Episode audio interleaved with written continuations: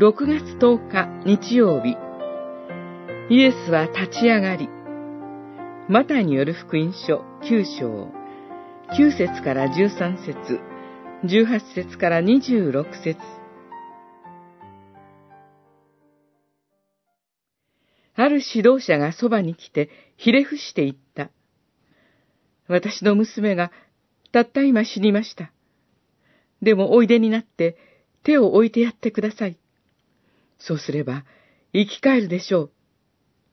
そこでイエスは立ち上がり、彼について行かれた。九章、十八節、十九節。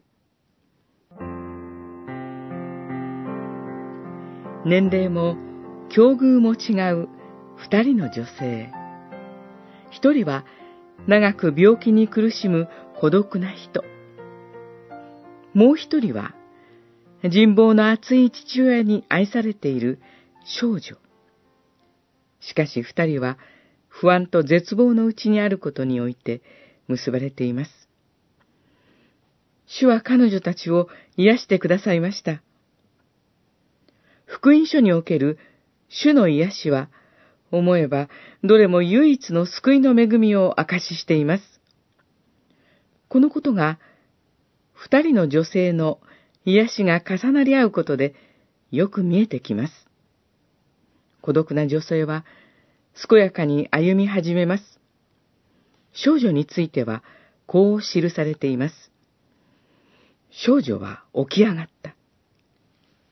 彼女たちの癒しは、死の影の世界に光が輝いていることを告げるものです。すなわち、私たちは起き上がり、健やかに生きるものとされます。この恵みは、自ら倒れ、起き上がった方によります。主イエスが立ち上がり、と記されていることが印象的です。さらに、ついて行かれた、とあり、主が悩む者に寄り添うお方であることが現れています。私たちを生かす支えがここに示されています。